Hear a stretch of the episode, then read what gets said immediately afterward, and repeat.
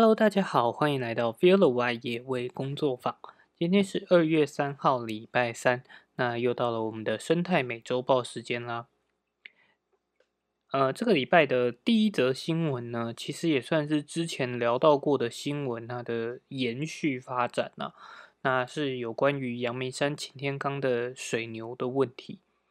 那这些水牛族群呢，主要是受到去年因为天气突然变寒冷，跟他们长期营养状况不良，导致说在去年有大量死亡的案例。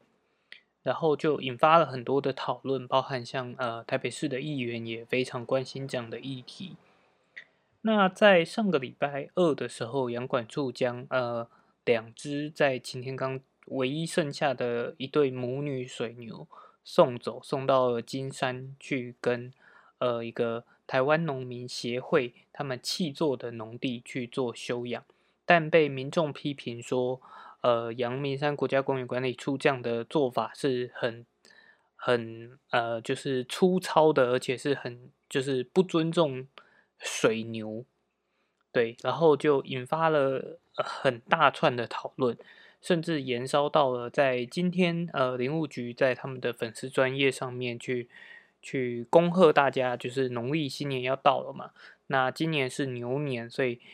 林务局他们的粉丝专业也特别提到，台湾原生的牛科动物其实是长中呃长中山羊，就是现在应该证明叫做台湾野山羊。那在这样的就是呃氛围之下，也导致很多呃一部分的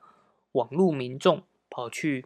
就是林务局的粉丝专业上面去有一点做 argue。就是去表达说，哎，是不是林务局这样的意思？就是阳明山的水牛，呃，不是命啊，什么之类的。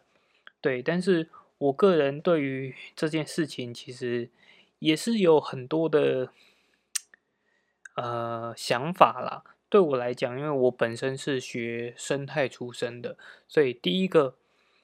呃，第一个点当然是说，水牛它确实不是台湾原生的。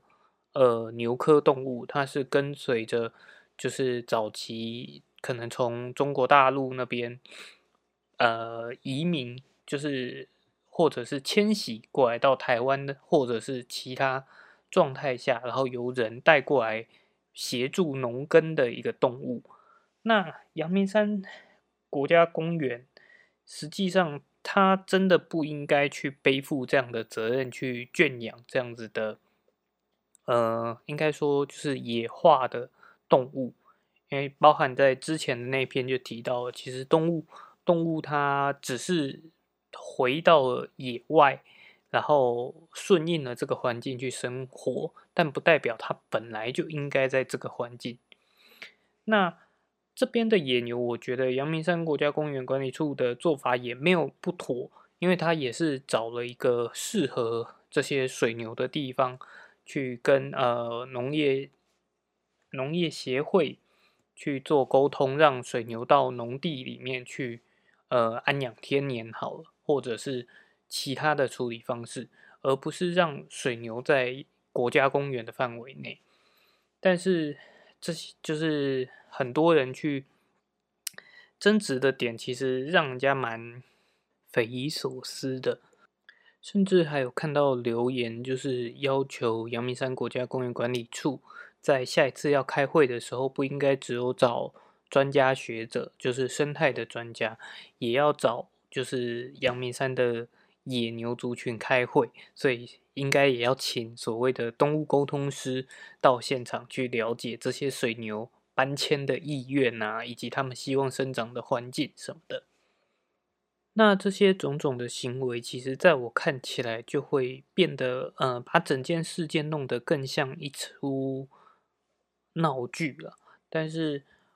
应该是这样讲，我觉得大家愿意去关心动物的，呃，生存的权利以及生活的状态，当然是很好。可是我觉得一切都还是要建立在有科学的，呃，研究啊以及知识之下，再来做讨论。而不是单纯以意愿啊，或者是以一个很呃不科学的方式去去要求，很情绪化了。那这边就是，虽然我觉得，如果是一般的听众，就是没有生态背景的听众的话，可能也会觉得说，那以后是不是去阳明山、去擎天岗就没有水牛可以看了？然后就会觉得，哎，好像很可惜。但实际上是，如果我们可以把环境照顾得更好，也许有一天我们能够碰到的是，呃，更多台湾原生的野生动物。但这个部分当然还有很大的一段路必须要去走，包含像上个礼拜其实有呃就有一位算是拍摄的摄影师摄影家吧，他在去太平山的时候就刚好遇到了皇后雕猎食三枪的过程，那就在马路旁边，他在车上就很快的拿出他的相机去拍照，也拍出了很多就是画面非常漂亮的就是。可以媲美像是呃国家地理杂志的照片，所以像这样子跟自然环呃环境啊，跟动物这样子不期而遇，它的感觉不是会比呃去到了阳明山，然后看着野牛在一个被局限的环境底下，然后生活状况其实也还好，而且其实你未必看得出来这个动物跟这边的环境它的关系到底是什么。来的更呃美好、更舒适嘛？那不过这样的状况当然也有赖于呃更多生态环境的的观念，就是让大家去养成啊。呃，所以第二则新闻呢，其实像今年因为疫情的关系，所以没有办法出国，那也就导致国内旅游啊、国内一些探险活动的比例提高很多。包含像登山活动也是今年，嗯，我觉得应该算是有特别的多，然后也有被更多的推广出去。像嘉明湖就是一个非常热门的登山路线，那因为登山游客的数量比较多，所以它的垃圾问题也相对来讲比较严重。像在呃去年，其实就是应该说在更之前，他们的山屋高山的生态厕所就。呃，常常会清出一些难以分解的垃圾在就是生态厕所里面。那在去年一整年的宣导之后，本来应该希望说，在今年应该就可以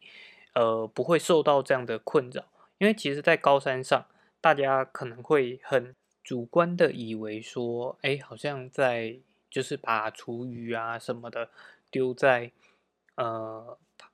厕所里面可能对生态的环境影响就比较小，但实际上是在那样高海拔的地方，其实即便是生态厕所，它的呃分解速度都还都是非常的慢的，所以在生态厕所的使用规则上，大家也都定奠定说，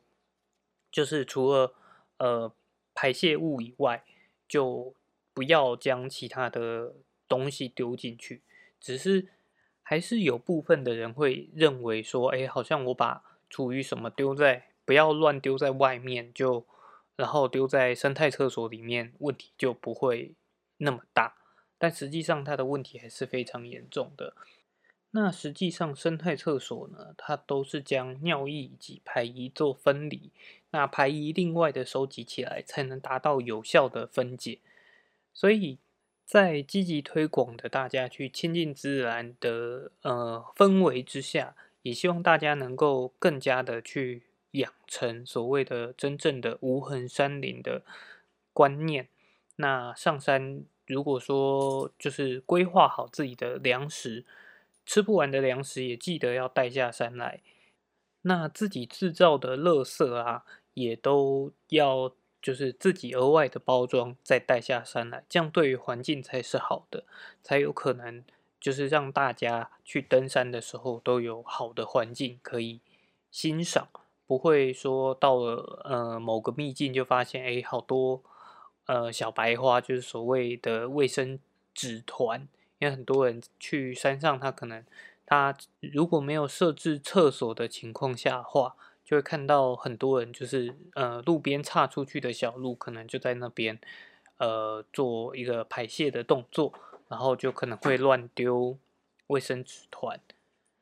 那这样子，除了视觉上不好看之外，其实在分解上面，因为卫生纸虽然说在我们呃都市里面，它在分解上相对来讲比较容易，可是到比较山上的地方，它其实并没有我们想象的那么快可以分解，那也可能会导致这个环境就是变得更加的脏乱。好，第三则新闻呢是在苗栗有一个。基农他自费装设了红外线摄影机，然后做就是生态记录。那主要是因为他所居住的，他居住在苗栗县苑里乡，然后离火焰山就是自然生态保留区其实也没有很远。那这个基农他小时候就曾经目睹石虎啊或者麝香猫其他的动物，所以他在去年就自购置了一台就是。红外线的自动照相机，然后希望可以记录下来，就是在他家附近的生态。那拍呃这样拍摄下来，也拍摄到了麝香猫，所以就呃投稿新闻。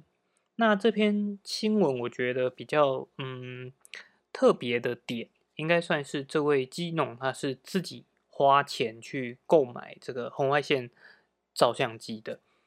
一般来说，红外线自动相机大部分都还是用在就是做生态调查或者是研究上面才会比较用到。那很多包含像我之前在做研究的时候遇到的呃居民，他们也都会好奇。那有时候我们也都会跟他介绍说，哎，我们会用这样的仪器来做一个环境的调查。那大部分人听到的时候都会觉得，哎，蛮有趣的，但是。就是如果说真的，就很少人会真的自己愿意花钱来购买这样的设施，了解自己住家附近的环环境生态的。那我也觉得，哎，有机会的话，是不是也可以花一点时间跟大家介绍一下自动照相机？那其实自动照相机在嗯研究方方面在用的，其实当然价格上会用比较好一点的，因为。他可能出去工作的时间就会比较长，或者他要求的功能就会比较强一点。但实际上是，如果从呃中国那边，就是透过淘宝啊，或者是一些一些呃网络平台去购买的话，要买简单的，其实也有价格相对来讲比较低的。那这样子的器具又能够就是拿来做哪些调查？我觉得，嗯，有机会的话也可以开一集跟大家做介绍。那如果大家对这个主题有兴趣的话，也欢迎就是在不管是在 Podcast 底下留言，或者在粉丝专业就是留言，对，那都会让我更努力的赶快去把这样子的呃介绍生出来。好，那再来第四则新闻呢，是在日本的千叶县。呃的野外发现了南美的杜比亚蟑螂。那杜比亚蟑螂它其实大部分是用在饲养爬虫类或者鱼类的饲料，在台湾其实也有引进，就是在水族店里面其实常常可以买到。那在这是就是第一次在野外发现这样子，呃，就是这一种蟑螂。那目前也还不确定说它是不是对于生态有造成了影响，但是呃，就是学者们也担心说它的繁殖力很强，所以也有可能跟原生的蟑螂做做比较大的竞争，然后成为了新的害虫也不一定。那呃，日本的农业环境变动研究中心的研究员也呼吁说，就是希望民众。呃，不要就是放生到野外，因为现在野外会有这样子的这一种蟑螂，也不确定到底它是异逃出来的，还是呃人为放生所导致的。那刚刚有提到，其实台湾也有进这样子的杜比亚蟑螂来做，就是宠物的饲料。那实际上很多的外来种，以台湾来讲啊，我觉得很多的。外来种来源呢，有一部分都是来自于宠物市场，包含像绿鬣蜥、呃鳄龟，然后甚至像埃及圣环也是当初呃，就是私人动物园为了就是展演所引进进来的。那我觉得，嗯，另外一个可以探讨的，当然包含了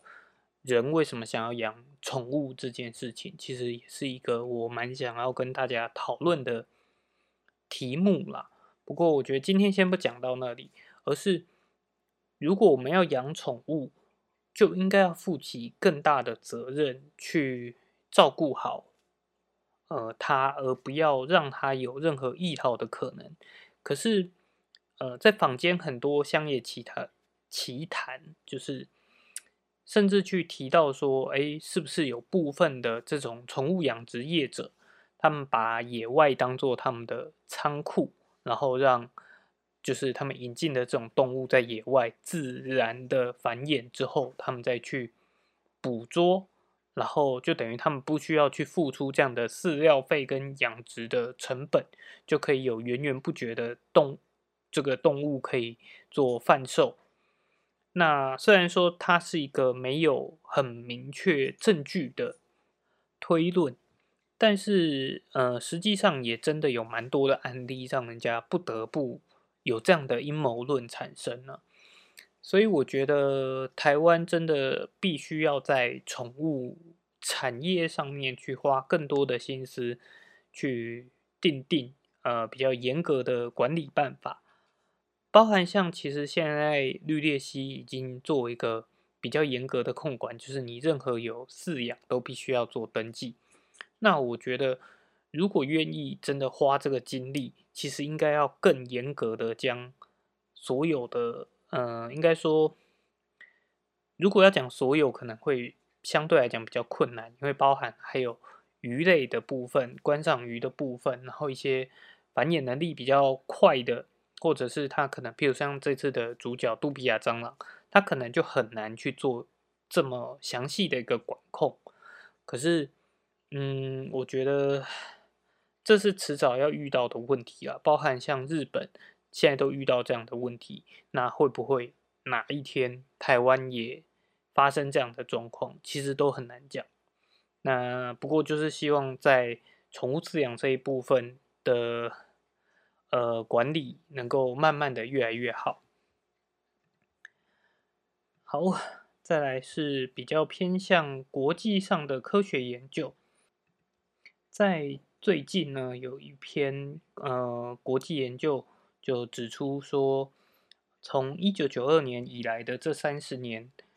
人类的均生产资本是翻倍的，但是自然资本的储量。也就是每个人从自然取得的可量化利益，却骤减了百分之四十，也就几乎等于说，我们虽然在这三十年之内，我们的呃生产资本是提高了一倍，但是我们的就是就是耗损的速度，耗损自然资源的速度，也是几乎是当呃之前的一倍之多。那也因为这样高度的利用，其实有很多的物种正在以就是历史的呃千千倍速度在灭绝当中，而这样的灭绝其实就会影响到整个环境的健康程度，所以也就可能导致更多的不管是疫情啊，或者是呃气候的一个变化，那最后都可能会反扑到人类身上。那 BBC Earth 呢，在呃今年也推出了全新系列的精选节目，那主要是以环境生态保护作为就是主打的内容，邀请了自然历史啊，或者是科学界的知名人士，深度的讨论如何创造全新的健康世界。那这一系列节目呢，将在二月七号开始到三月二十八号。在 BBC Earth 每周日播出。那在台湾，我们可以在二月六号的晚上十点，抢先在 BBC Earth 的呃脸书粉丝专业上面，先免费观赏到其中的一集《灭绝的真相》的直播。那《灭绝的真相》它主要是由大卫·爱登堡爵士会透呃经由六十分钟的时间，然后让大家了解就是目前我们遇到野生动物史无前例的灭绝速度，是然后以及就是这个现象背后的科学根据啊，以及人为活动导致的一些严重后果。那我个人是非常期待，也就是邀请大家，如果有空的话，在这个礼拜六晚上就可以透过脸书粉丝专业上面就可以直播观赏。那如果家中有 BBC Earth 频道的话，也可以在就是接下来的每周日都就是观赏这一季的节目。好，再来下一则新闻呢，是一个展览展览的新闻。那它是一个台湾跟丹麦的环境教育合作与环境设计大赛的展览。不过它的展期比较短，就是从二月二号到二月五号的下午四点而已。那地点是在松山的文创园区南向制烟工厂。这个就是新闻里面介绍到，它里面很特别的一些设计的，包含是透过就是。废弃的呃凤梨的头，就是比较有叶子的部分，然后去取出它的纤维制成布料，或者是呃利用再生的聚酯制成的衣服，让小朋友在九个月到四岁这个成长速度最快的期间，就是有一件可以长时间穿的，就是裤子。不会因为小朋友长大了，然后就必须要抛弃掉这些衣物。那另外也有台湾的设计，包含了很多台湾的呃养殖业可能会利用很多的大量的保利龙来作为漂浮的一个器具。那也有台湾的设计，就是希望借由其他的呃材料来改变利用这样子的保利龙浮球。因为保利龙浮球最常遇到的状况就是它如果受到外力，它可能会崩解。然后这样的小塑胶呃小保利龙块就可能形成更多的海洋废弃物，或者是进到了海洋生物的呃就是肚子里。那我觉得这个设就是这这里面提供了很多的呃设计想法啦，它可能都未必是有很实质的马上做出来有实体，但是我觉得这样子的设计概念是一个非常值得去。呃，观赏就是它可能也会启发更多，哎，我们如何让我们的废弃物变得更有价值的一些想法。不过真的蛮可惜的，就是它的展期非常的短，而且到就是二月五号就就结束了。那也希望如果说未来有这样子的展览的话，大家也都可以呃去。欣赏去了解一下，哎，国外的人可能怎么想的？那台湾我们有哪些东西是可能可以有更好的运用的？好，这个礼拜的最后一则新闻呢，也是一则活动的新闻。那它是呃国外的车商 Skoda，它的经销商联谊会展开了一个黑熊梦想实践计划。那只要你年满二十岁，而且具有汽车驾照，就可以去投稿你对于台湾黑熊的一个守护计划。那这个守护计划要能够符合公共利益的话，在最后如果经由审核，然后最后决胜，就是决决审阶段有就是获得优胜的话，就可以获得这台车子的，就是一年使用权，然后可以利用这台车子。来进行你所提出来的黑熊梦想计划。那目前这个呃，就是他们提出的这个黑熊梦想实践计划，从新闻页上其实看不出来它呃有没有跟，譬如说有没有跟黑熊协会做一个合作关系，还是是他们自主性提出来的。不过这样的计划其实我觉得算是让台湾黑熊也有更高的曝光度。那同一时间，其实也让更多人有那个动力去思考，说，哎，自己可以为台湾黑熊做一些什么样的事情。不过，在汽车的部分，如果说，因为像我自己本身是做研究的，如果说他今天提供的是一笔经费，可能我们就可以到比较深山里面，或者是购买一些器材去做研究。那今天他的获胜的奖励的话是透呃获得这台车的一年使用权，其实他的思考方式可能就会比较不一样，可能就会是以推广为优先的部分。那这个部分它的呃收稿到三月七号的中午十二点，那报名的方式是到 Skoda 台湾的脸书粉丝页去进行报名。那这个部分的话，就是有兴趣的。朋友也都可以尝试去申请看看，就可以有机会获得这台车的一年使用权。好，这个礼拜的生态美洲豹就到这边啦。其实录下来也又录了大概，就是我觉得生态美洲豹可能每个礼拜就是将近半个小时的长度啊。那